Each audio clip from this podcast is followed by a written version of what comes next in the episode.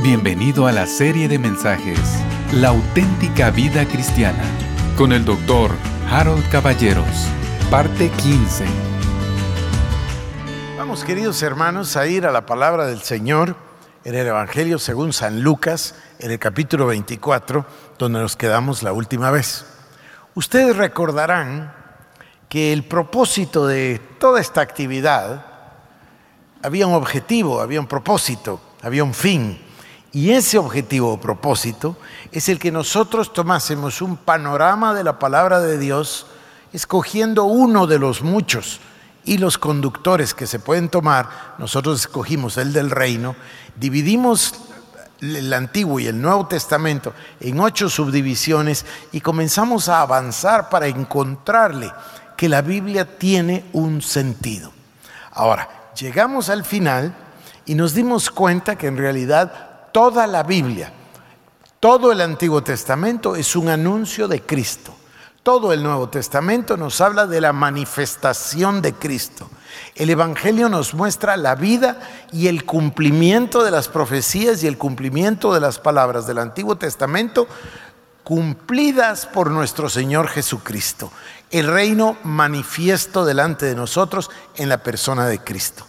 Luego pasamos al libro de Hechos de los Apóstoles y ahí nos encontramos igual con el reino proclamado, así le llamamos, porque los discípulos del Señor Jesucristo lo proclaman de la misma manera que Él lo hizo.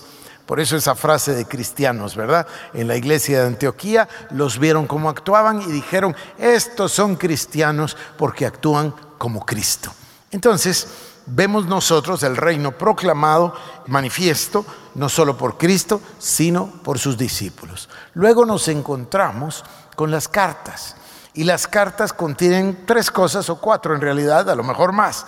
Contienen historia, puesto que nos hablan de la iglesia que llamamos primitiva. Contienen también la teología, son las cartas las que usa el apóstol San Pablo, en su mayoría Pablo, no solo él, ¿verdad? Tenemos también a Juan, tenemos Pedro, Santiago, etcétera. Pero, pero dos tercios es Pablo. Tenemos al apóstol Pablo estableciendo con plena claridad los fundamentos de la doctrina del Evangelio de Jesucristo. De hecho, él dice con toda claridad, ¿verdad? El Evangelio de Jesucristo. Esto es que Él murió, que resucitó y que nos salvó. El Evangelio de Jesucristo. Y luego Él dice también esta frase tremenda, yo no rehuí de anunciaros el consejo completo del Evangelio de Jesucristo. Bueno, entonces tenemos las cartas y llegamos al final para la manifestación gloriosa de lo que viene el Señor Jesucristo regresando a la tierra y luego el Señor Jesucristo venciendo de una vez por todas por los siglos de los siglos al enemigo, la rebelión, las dos voluntades y luego trayendo el reino en el sentido de la nueva Jerusalén, la esposa, las bodas del Cordero, es decir, el desenlace final de todo el plan de Dios. A nosotros no se nos olvida el pasaje de Hechos capítulo 3, versículo 19, que habla de que justo antes de la venida del Señor Jesús se da el tiempo de la restauración de todas las cosas. Es importante para nosotros el concepto de la restauración porque es lo que cierra el círculo. Todo vuelve al estado original como nosotros lo vimos, le llamamos, si se recuerdan ustedes, cuando vimos Génesis 1.1, le llamamos el diseño original el reino original, el plan original de Dios. Bueno, todas las cosas van a regresar ahí en la eternidad. Ahora, el día de hoy yo quiero concluir de alguna manera en el sentido que nosotros comprendamos dos necesidades. A ver, la número uno la hemos estado trabajando todos estos días. La número uno es comprender que la Biblia es una unidad que tiene un solo autor. Si bien hay más de 40 autores mm, naturales, humanos, es un inspirador, que es la inspiración del Espíritu Santo. De hecho, dice que la palabra fue inspirada por Dios, bueno, dice, fue exhalada por Dios. En realidad, trae el aliento del Espíritu de Dios. Y la palabra no solo apunta a Cristo, recordarán que concluimos, es el verbo, es Cristo. La escritura es Cristo Jesús. Entonces, hoy yo quiero ir un poquitito más adelante y verificar otro elemento. Fíjense, no solo debemos entender que la Biblia es una unidad, debemos entender que la Biblia está viva y que necesita que Dios la revele delante de nuestros ojos. Eso es lo que pasó con los dos discípulos en el camino a Emaús. Vamos a repasar un momentito. Pero, ¿qué es lo que sucede? Ellos iban con él, iban hablando, iban totalmente emocionados de, emocionados, quizás no se queda corto, iban conmovidos con lo que había vivido Jerusalén esos últimos días, la muerte del Señor Jesucristo, estas mujeres que dicen que la tumba está vacía, es demasiado para asimilar. Y ellos iban ahí y no comprendían que iban con Cristo hasta que les fue quitado el velo de los ojos, así lo leímos. Cuando les fue quitado el velo de los ojos, entendieron, bueno, Necesitamos que el Señor nos quite el velo de los ojos, ya vimos cómo lo hizo y hoy lo repetiremos. Pero luego el Señor hizo otra cosa interesantísima. Dice la palabra en Hechos capítulo 1, versículo número 3, que por los siguientes 40 días el Señor, esto no dice, esto lo digo yo, pero van a ver lo que dice el Hechos, les dio un curso intensivo. Esto de curso intensivo son palabras mías pero dice que por 40 días estuvo enseñándoles acerca del reino. Eh, lo de curso intensivo son ideas mías, ¿verdad? Pero fueron 40 días donde les enseñó del reino. Así que me imagino que todos ustedes estarían maravillados de saber que les enseñó. Pues hoy lo vamos a ver porque está ahí, en las páginas del libro de Hechos. Y yo se los voy a decir de esta manera. Fíjense, escúchenme. El velo es quitado para que puedan ver a Cristo o Cristo es revelado a nosotros cuando entendemos una cosa tan elemental, pero hay que entenderla, que toda la Biblia sirve con el único propósito de anunciar a Cristo. Fíjense, tomamos la vestimenta del sumo sacerdote y vamos con el efod y vamos con cada una de las piedras, todo habla de Jesucristo. Y por supuesto el arca habla de Jesucristo, todo habla de Jesucristo, el tabernáculo, etcétera todo apunta a Cristo, todo el Antiguo Testamento. Y el Nuevo Testamento es la revelación de Jesucristo. Entonces, nos va a ser revelada la palabra cuando entendamos, a ver, me voy de vuelta a aquella ilustración del rompecabezas. Los niños miran las piececitas, no son los niños, cualquiera, ¿no? Mira una piececita verde, ah, esto a lo mejor es un árbol, a lo mejor es, tal vez es agua, y esto azul, pues puede ser azul celeste, tal vez es una nube, estamos especulando. Pero se recuerdan que la caja del rompecabezas trae el rompecabezas armado, ilustrado. Ah, ya entendí es un zoológico. Entonces me voy a dar a buscar a los animales y a los árboles etcétera, porque yo ya comprendí qué es. Bueno, esto es lo que nosotros ganamos durante estos 20 días. Nosotros ya comprendimos qué es la Biblia. La Biblia es un plan perfecto de Dios que se llama Jesucristo. La Biblia es revelación de Cristo. Por supuesto que tiene muchos nombres. Podríamos decir, es la revelación del plan de salvación. Fantástico, también es verdad. Es la revelación de Jesús, la plenitud de todo, que lo llena todo en todos también estoy de acuerdo, todo es, pero, pero tenemos que entender el principio. Ya vimos el rompecabezas completo y se llama Cristo.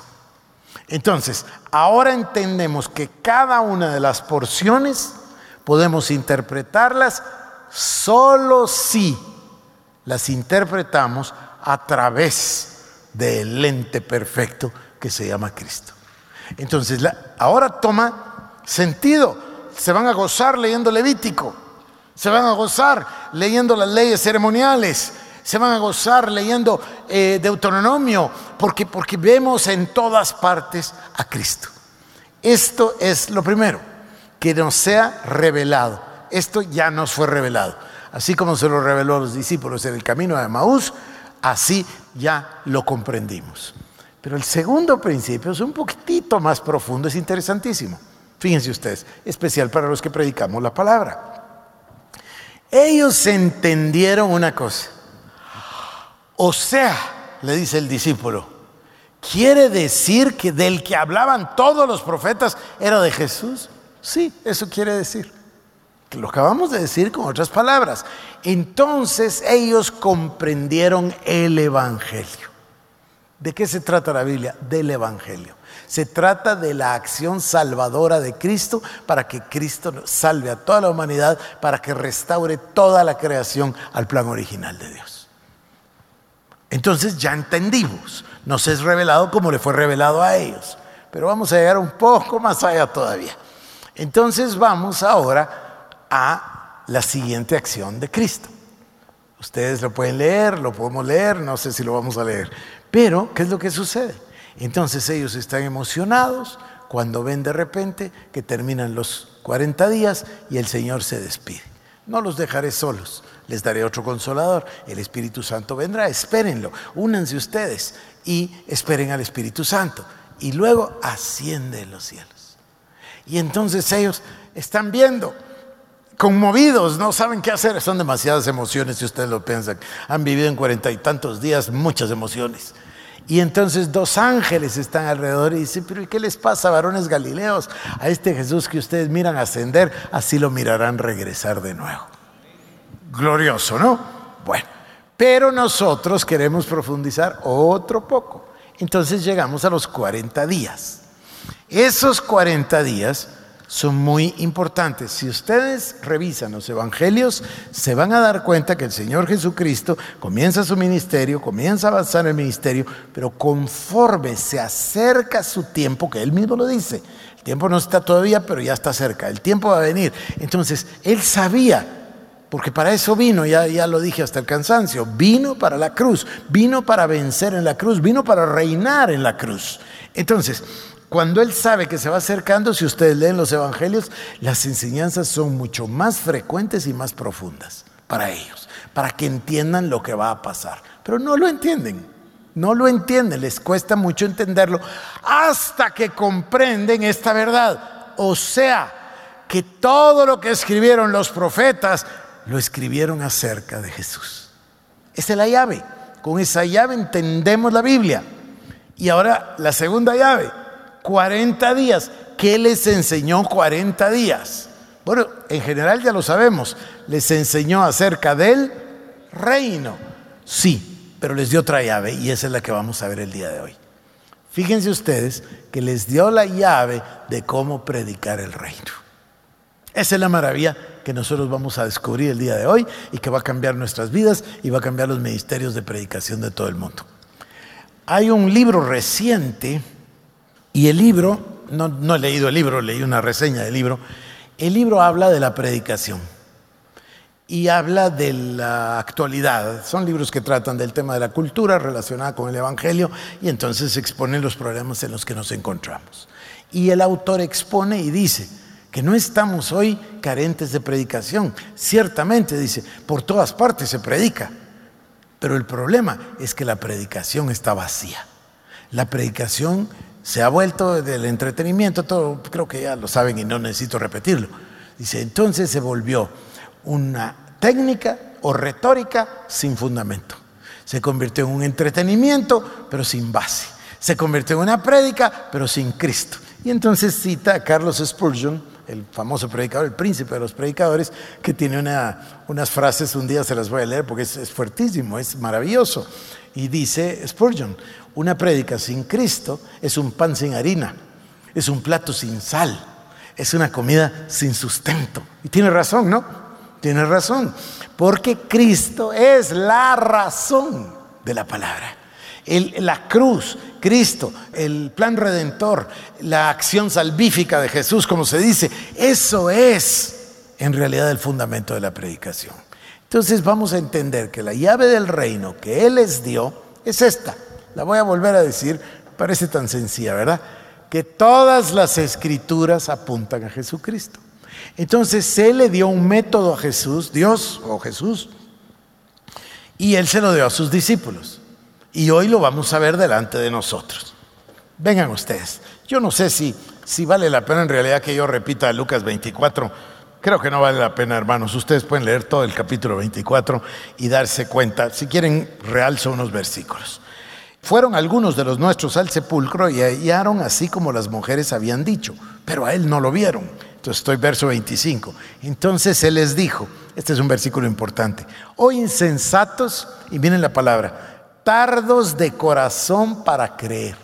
Fíjense, o insensatos y tardos de corazón para creer todos los que los profetas han dicho. Este es el secreto. Este es la llave. Tardos de corazón e insensatos. Tardos para creer todo lo que los profetas han dicho. Claro, pero si yo no sabía que todo lo que los profetas habían dicho era sobre él, me costaba mucho entender, es comprensible. Pero él se los está explicando. Toda la escritura trata de Cristo. Todo lo habían anunciado los profetas. ¿A usted les parecerá en un momento que esto es tan sencillo, que es elemental, pero por el otro lado se dan cuenta que ustedes tienen rabinos que son verdaderamente sabios, verdaderamente entregados toda una vida, 60 años de solo dedicarse a estudiar la palabra y todavía no les ha sido revelado esto. Todavía no les ha sido revelado porque no tienen la llave, que es, ah, todo esto trata del Mesías que se llama Jesucristo, Hijo de Dios, que murió, fue a la cruz y nos salvó. Esa es la llave. Y llegar a entender eso es el principio de la comprensión. Por eso les dice, oh insensatos y tardos de corazón para creer todo lo que los profetas han dicho.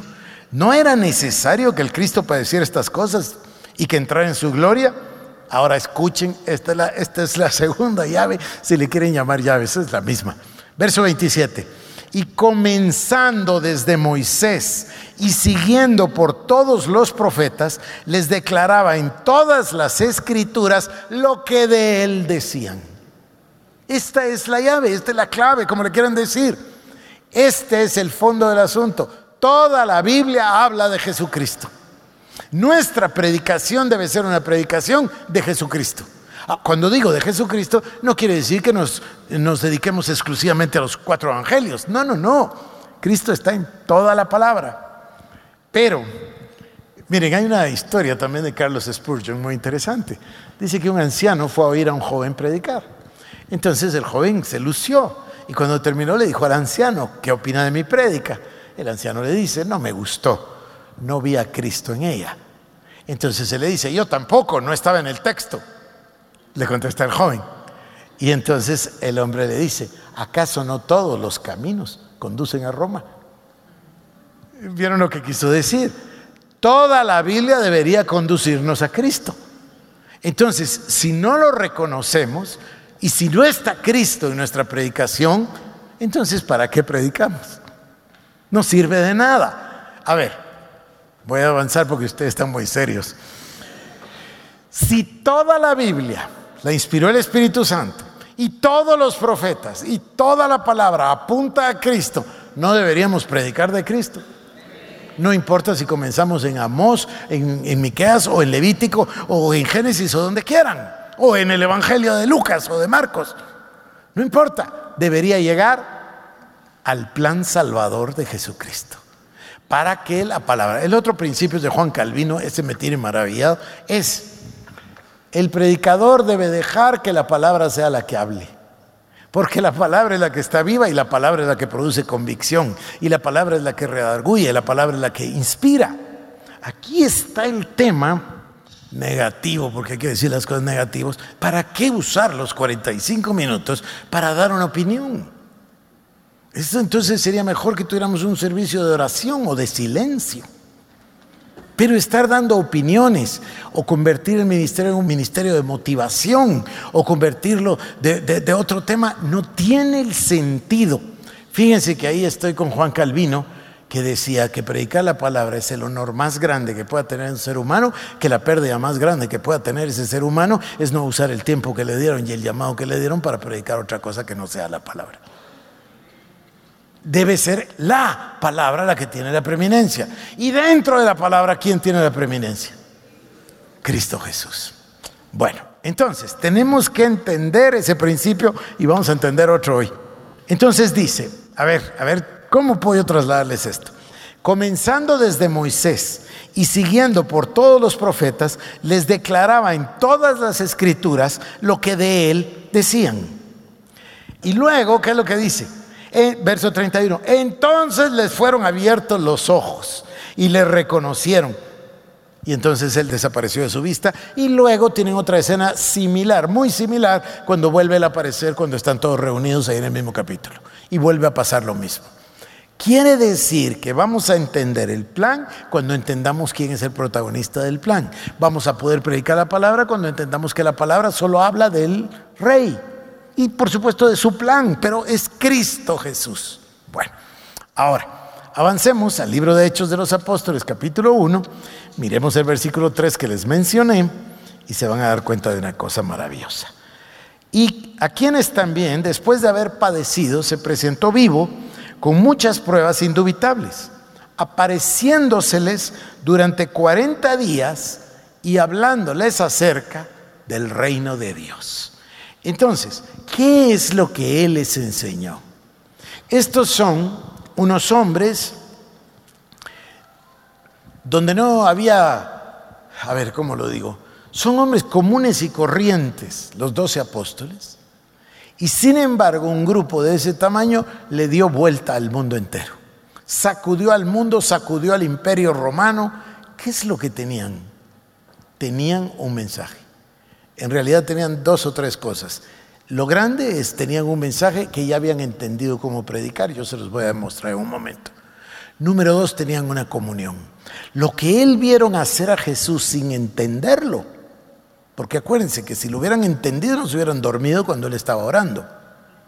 O sea, ellos no comprendían qué es exactamente esto que él está haciendo, pero él lo declaraba, estoy con mi Padre, tengo comunión con mi Padre, estoy orando.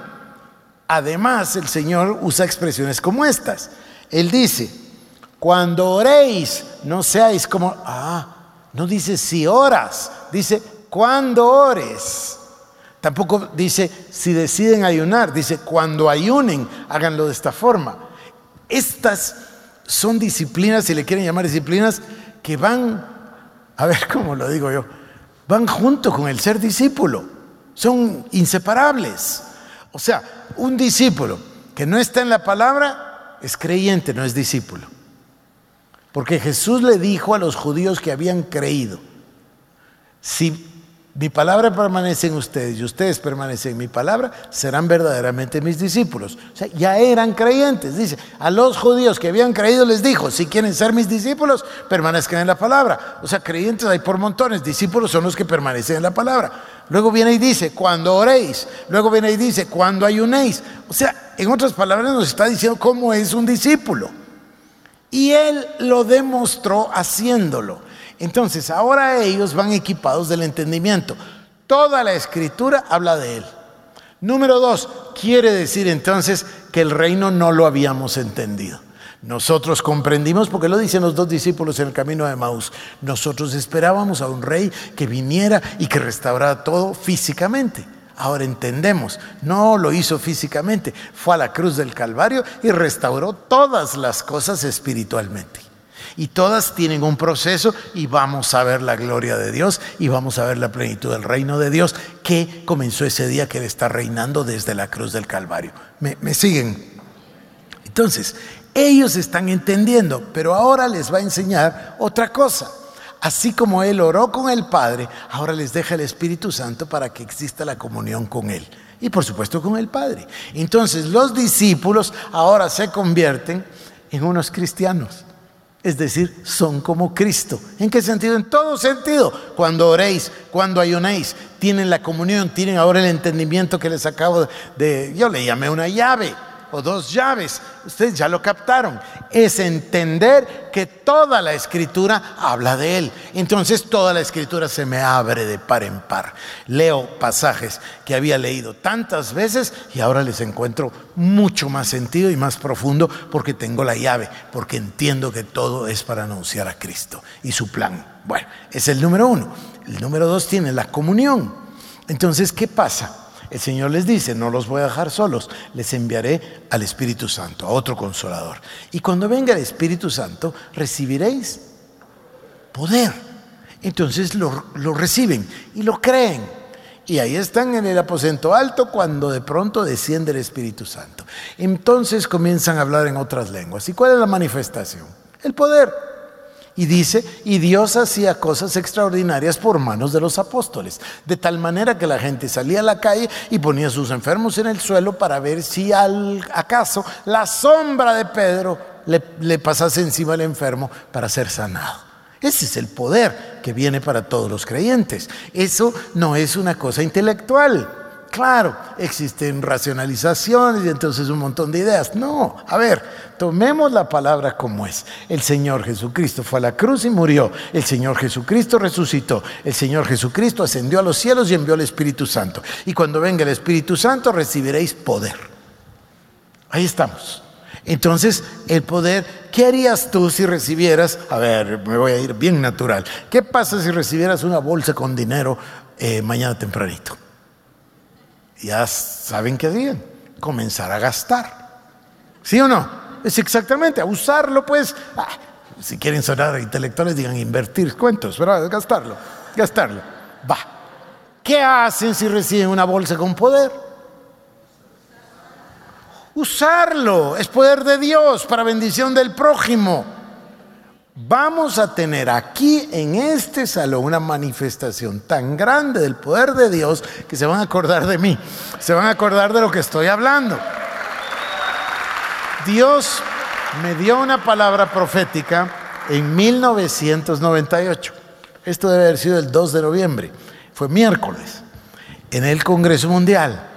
Y la palabra hablaba de la iglesia reinando en la calle los endemoniados cayendo al piso en los centros comerciales, no en el templo el domingo, sino que el poder que cada creyente lleva en sí mismo por su comunión con el Espíritu Santo y su entendimiento de la palabra, lo convierte en un verdadero cristiano. Y ese cristiano es como Cristo. Bueno. Entonces, la llave primera es, ah, ya entendimos, Todas las escrituras hablaban de él. Él se los tuvo que decir. Insensatos, tardos para creer. Todo lo que leyeron, todas las escrituras hablan de mí. Esa es la gran clave, la gran llave.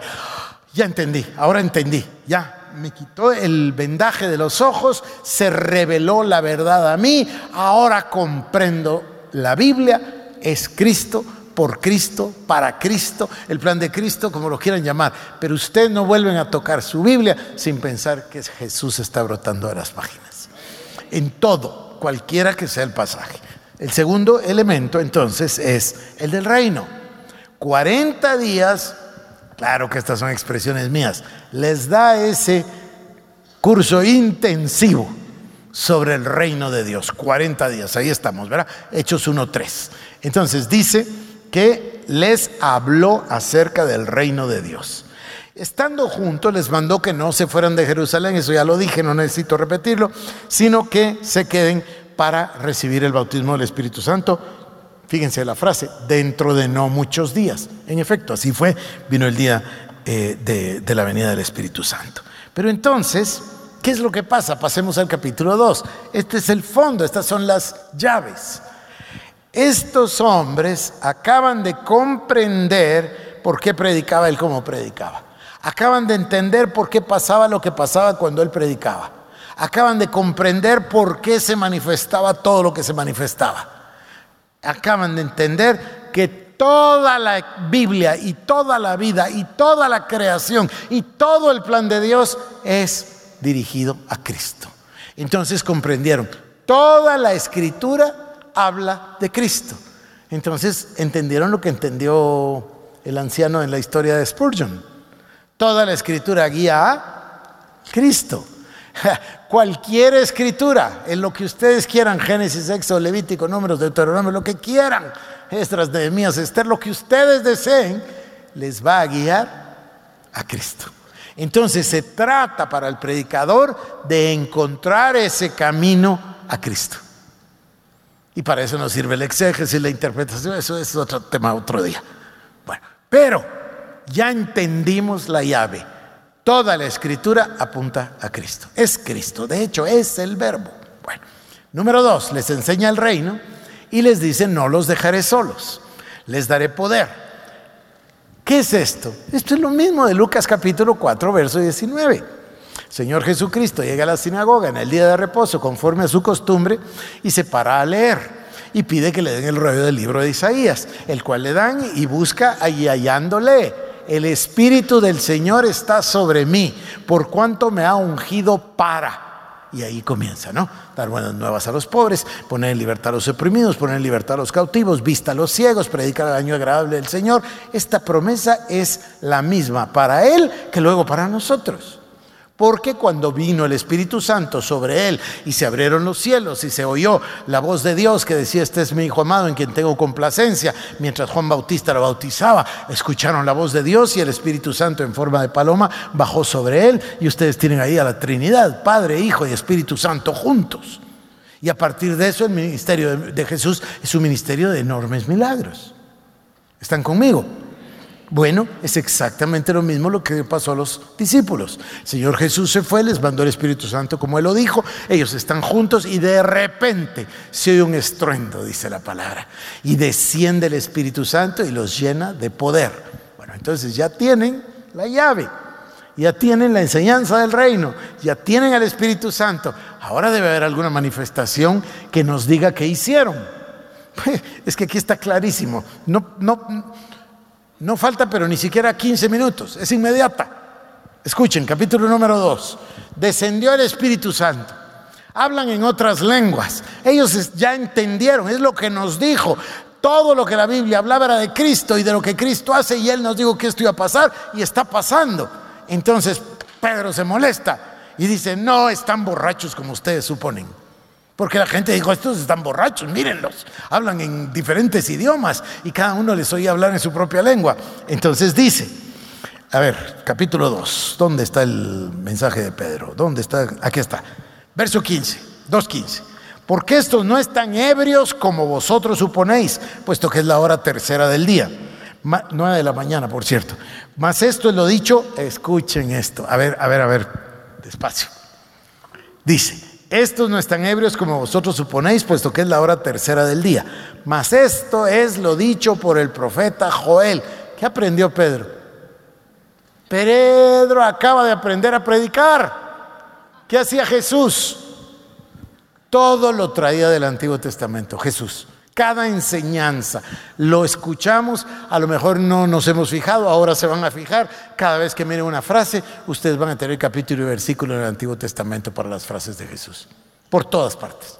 Entonces él ya entendió. Ah, dice Pedro, momento, esto es lo que dice el profeta Joel. Y lo trae de Joel. ¿Oyeron la frase? Que desde Moisés les reveló. Esto ya aprendieron. Pedro Dice esto es lo que dice el profeta Joel. Y después se encuentran ustedes a Esteban en el capítulo 7. ¿Y qué hace Esteban? Dice, vieron su rostro como el de un ángel y ¿qué hizo? les declaró toda la historia desde Génesis. El Señor le dijo a Abraham, y después de Abraham le dijo a Isaac y a Jacob, y después se fueron a Egipto, y de Egipto entonces estuvo Jacob, y llevó y entonces José, y después entonces el Señor levantó a Moisés, y después a, a Josué, y les narra todo hablando de Cristo. Ellos ya aprendieron. ¿Cuál es la espada del Espíritu? La palabra de Dios. Entonces ya entendieron, este es el principio. Nunca más van a volver a leer el libro de Hechos ustedes igual que antes. Porque capítulo tras capítulo se van a encontrar a los discípulos que predican el Evangelio. ¿Pero qué predican? El verbo, la palabra y toman la palabra como Dios la dio desde el Antiguo Testamento y la traen a demostrar la manifestación de la palabra en la persona y el trabajo y el sacrificio de Jesucristo. Entonces cambia totalmente. Ya no estamos predicando. A ver, vamos a ir a 1 Corintios. Vamos a ir a 1 Corintios. Venga, 1 Corintios capítulo número 2. Esto es, voy a contarle yo antes de, de leerlo. Corinto era una ciudad muy sofisticada que sobresalía, quedaba a unos 70 kilómetros de Atenas. Atenas, por supuesto, era la cuna de la filosofía, la cuna de la cultura griega, etc. Y Corinto era una ciudad muy acaudalada y con muchísimos recursos y muy sofisticada, la palabra cabe aquí, sofisticada es la, la, palabra exacta. Eran sofisticados en sus formas de negocios, eran sofisticados en sus formas de entretenimiento. Todo lo primero que surgía en Atenas rápido, rápido llegaba a Corinto. Si, se trataba de un orador, se trataba de, un teatro, se trataba de una enseñanza, se trataba de una... Lo que quisieran rápidamente llegaba a Corinto, porque Corinto era muy influyente, muy importante, muy sofisticada. También como ciudad muy influyente y muy sofisticada y muy rica y muy todo, muy pecaminosa. ¿Verdad? Eso ustedes lo ven y por eso le, manda las dos cartas el, apóstol hablando del pecado en Corinto. Pero antes de llegar a Corinto, el predicador, es decir, Pablo, viene de predicar ya en Asia Menor, lo que ahora es Grecia, y arriba a Corinto. La verdad no había sido bien tratado en los dos lugares anteriores y diríamos que venía desgastado, desgastado, cansado, abatido física, emocional y espiritualmente. No había sido fácil para él. Pero entra en Corinto y en Corinto la sociedad era una sociedad con una cultura elevada, por eso cabe muy bien la palabra sofisticado. Entonces ellos demandaban lo mejor. Ellos no querían oír a cualquiera, querían oír al mejor. Ellos estaban acostumbrados al mejor discurso. Acuérdense que la oratoria era la forma de reaccionar del péndulo los griegos reaccionan a, los romanos. Los romanos es una violencia sin límite en, el teatro romano eh, por los sacrificios, los gladiadores, etc. Es, una violencia. Entonces los griegos, que se creen así más cultos, más sofisticados, más elevados, más cultos, más educados, más todos, se van del otro lado. Y para ellos el teatro o la oratoria es lo máximo pero por supuesto no es un hobby o un espectáculo para las masas. La violencia puede ser para las masas, esto es una cosa sofisticada. Y así es Corinto. Y Pablo llega a Corinto y llega a predicar y nos da una lección gigantesca de cosmovisión. Porque ellos tenían su propia cosmovisión nacida de la filosofía griega, que si se van a la estatua de Daniel, todavía reina la filosofía griega, como lo dice Daniel, ¿se recuerdan ustedes? Es un tema interesante ese. Pero entonces, él llega y se enfrenta a una cultura que tiene una cosmovisión independiente de Dios. Si se fijan, todo lo que hablé durante los últimos 40 minutos se refiere a una cosmovisión 100% dependiente de Dios. Sea, si queremos aprender historia, la aprendemos en la Biblia. Y si queremos aprender creación, la aprendemos en la Biblia. Y si queremos aprender de moral, la aprendemos en la Biblia. Y si queremos hablar de valores y de ética, es de la Biblia. Entonces es una cosmovisión bíblica. Pero las culturas se chocan. Y cuando él llegó, llegó exactamente al lugar, pero así, al lugar del choque. Ellos estaban acostumbrados a escuchar a lo mejor, oír lo mejor, lo más moderno, eh, etcétera. Y Pablo llega a Corinto. Ahora vengan conmigo al capítulo número 2, verso 1. Primera de Corintios. Dice, esto lo recapacita él posteriormente. Ya pasó tiempo en Corintio. De hecho, nunca había pasado tanto. Pasó 18 meses en esta iglesia. O sea, se estableció en Corinto, se le plantó a la cultura de Corinto, a la cultura griega de ellos, y pasó 18 meses. Para su ajetreado itinerario, Pablo pasó aquí más tiempo que en otra parte. Es decir, eh, sorprende que haya estado un año y medio estático ahí en Corinto. Pero luego, cuando manda la carta, él está reflexionando de lo que ya había hecho cuando los visitó. La carta es posterior, por supuesto. Y dice, así que hermanos, cuando fui a vosotros para anunciaros el testimonio de Dios, qué linda frase, ¿no? ¿Qué fue a anunciar? El testimonio de Dios. Qué lindo, ¿no? No es el testimonio de alguien, es el testimonio de Dios la palabra. No fui con excelencia de palabras o de sabiduría. A nosotros se nos pasa, perdemos mucho. Lo que pasa es que ellos se dedicaban a la excelencia de palabras o de sabiduría. Las palabras eran porque la oratoria era solo para los mejores.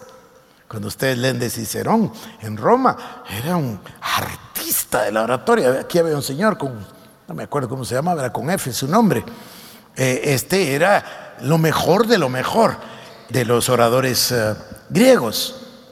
Este hombre dice que era tan buen orador, tan imponente su presencia, tan magnífica su voz, tan perfecta su dicción, tan maravillosa su gesticulación, que la gente lloraba y le podía cambiar las emociones con solo el discurso.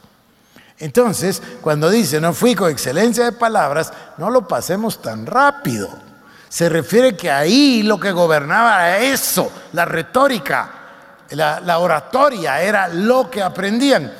Todavía ustedes miran a Lutero o a Calvino en el año 1500 y cuando iban a la universidad estudiaban esas clases, esas mismas clases. Entonces, dice, no fui con excelencia de palabras, está hablando de eso. Y la número dos, tampoco fui con excelencia de sabiduría. ¿A qué se refiere? Estos señores eran la cuna de la filosofía. Estos podían oír a Platón o Aristóteles. A lo mejor habían conocido a Sócrates. Estos estaban bien versados en las teorías de Heráclito. Es decir, estamos hablando de que llegó al, al lugar. Sin embargo, dice, cuando fui a vosotros para anunciaros el testimonio de Dios, no fui con excelencia de palabras ni de sabiduría pues me propuse no saber entre vosotros cosa alguna, sino a Jesucristo y oigan, y a este crucificado. Esto es lo que se llama la locura de la, de la predicación. Miren, me propuse no saber entre vosotros cosa alguna, sino a Jesucristo y a este crucificado. Y estuve entre vosotros con debilidad y mucho temor y temblor. Y ni mi palabra ni mi predicación fue con palabras persuasivas de humana sabiduría. Está hablando otra vez de la, oratoria y la filosofía. Sino con demostración del Espíritu y de poder para que vuestra fe no esté fundada en la sabiduría de los hombres, sino en el poder de Dios. Miren lo que voy a decir. Nosotros hemos tenido en este país el Evangelio por 138 años. Estamos avanzando en el 139. Vamos a caminar a siglo y medio. Tuvimos una manifestación extraordinaria de la palabra en lo que llamamos, así se suele llamar, no, no que esté bien, pero así se dice, la iglesia tradicional. Entonces, la iglesia tradicional, que ustedes recordarán en la historia, se partió el país en cuatro, entonces fueron los presbiterianos por un lado, los bautistas por el otro, los amigos, que son menonitas, cuáqueros, etcétera, al nororiente, y la iglesia centroamericana, luego ya vinieron otras denominaciones. Pero esta iglesia hacía un énfasis enorme en la enseñanza. Ya leímos con ustedes en 1938, en el mes de agosto, en Totonicapán, hubo un avivamiento, descendió el Espíritu Santo, recuerdan ustedes lo, vimos. Después vino el pentecostalismo. El pentecostalismo era una expresión con, un gran interés, no, a ver, ¿cómo lo digo? Donde prevalecía de una gran manera el tema del bautismo del Espíritu Santo, el hablar en lenguas eh, y los dones.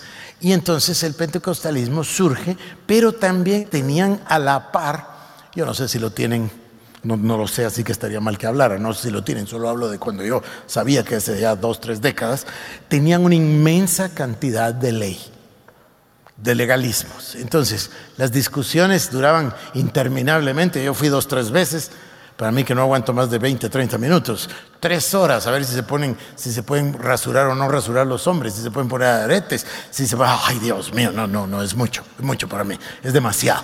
Y, pero eso era, eso imperaba. De eso se trataba todo. Se podían predicar ocho horas sobre ese tema.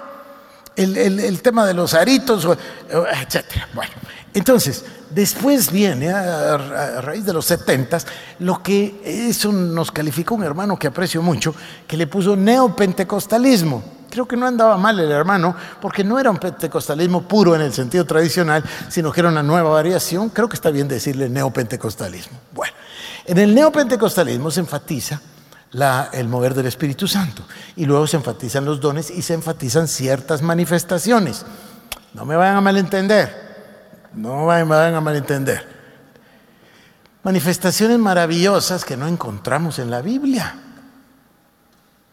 Yo no miro que la gente hiciera cola para que Pablo les profetizara a cada uno. No lo encuentro. Pero es una cosa que, bueno, ¿qué digo, no?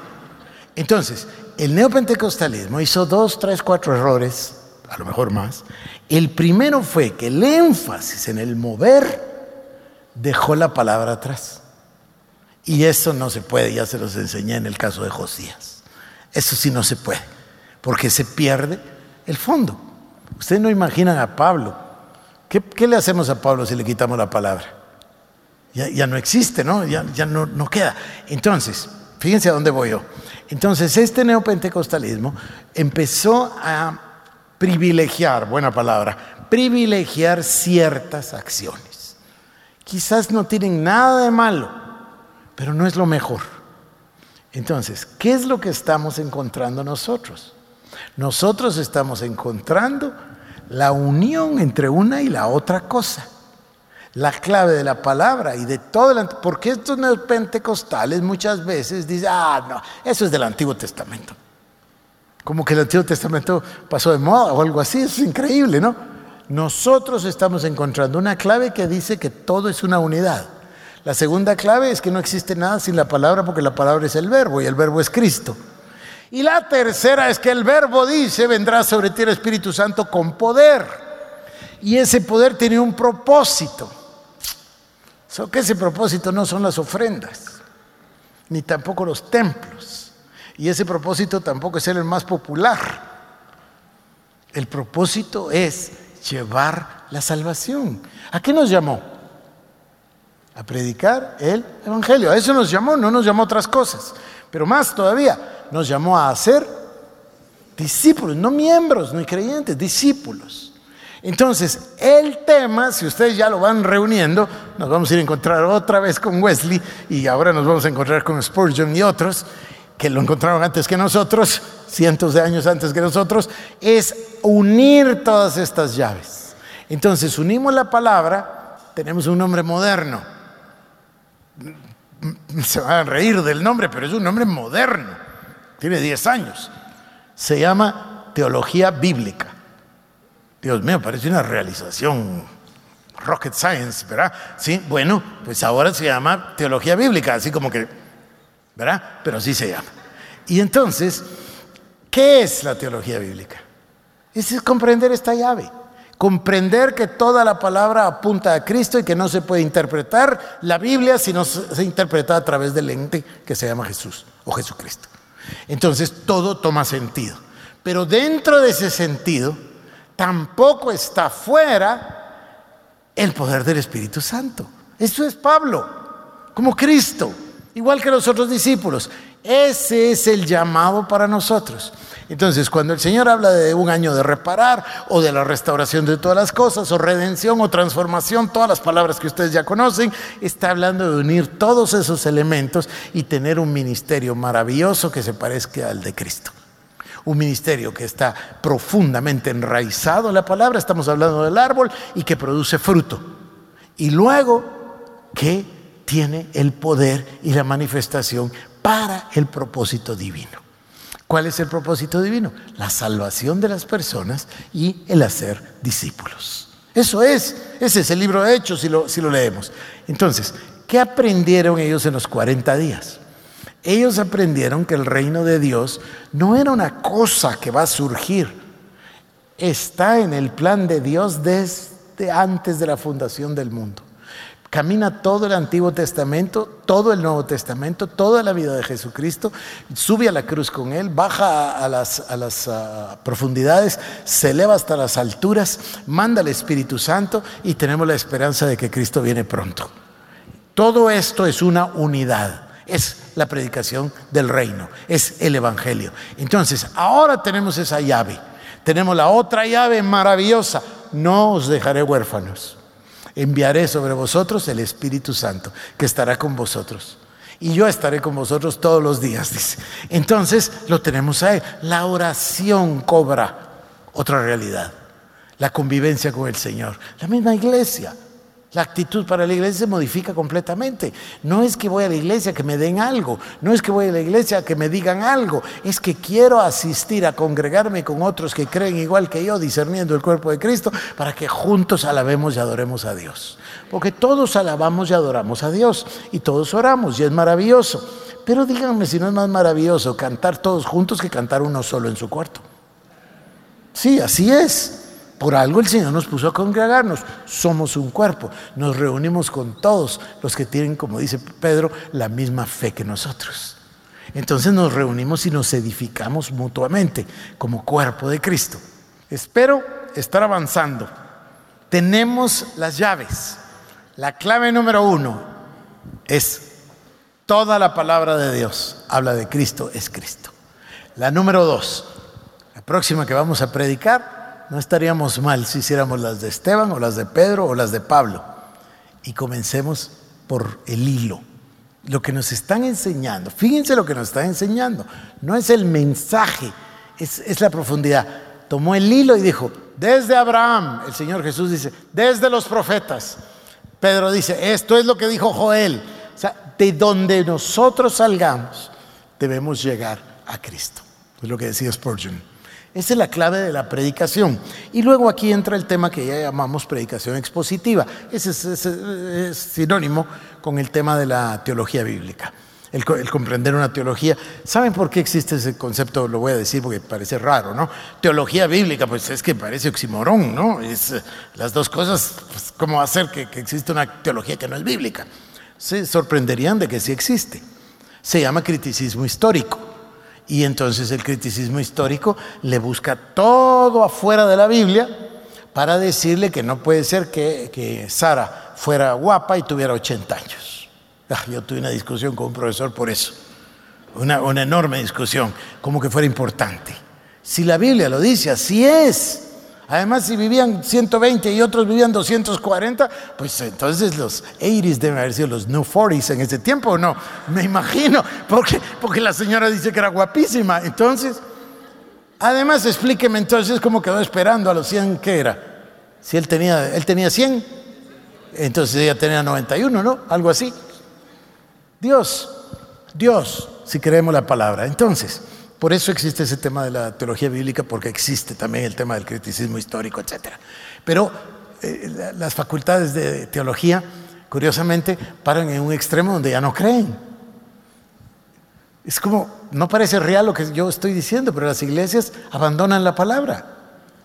Claro, tienen toda la liturgia y tienen una cosa emocionante y apelan a la gente y, esto que se llama eh, amigable Sí, pero eso no tiene nada que ver con lo que estamos hablando.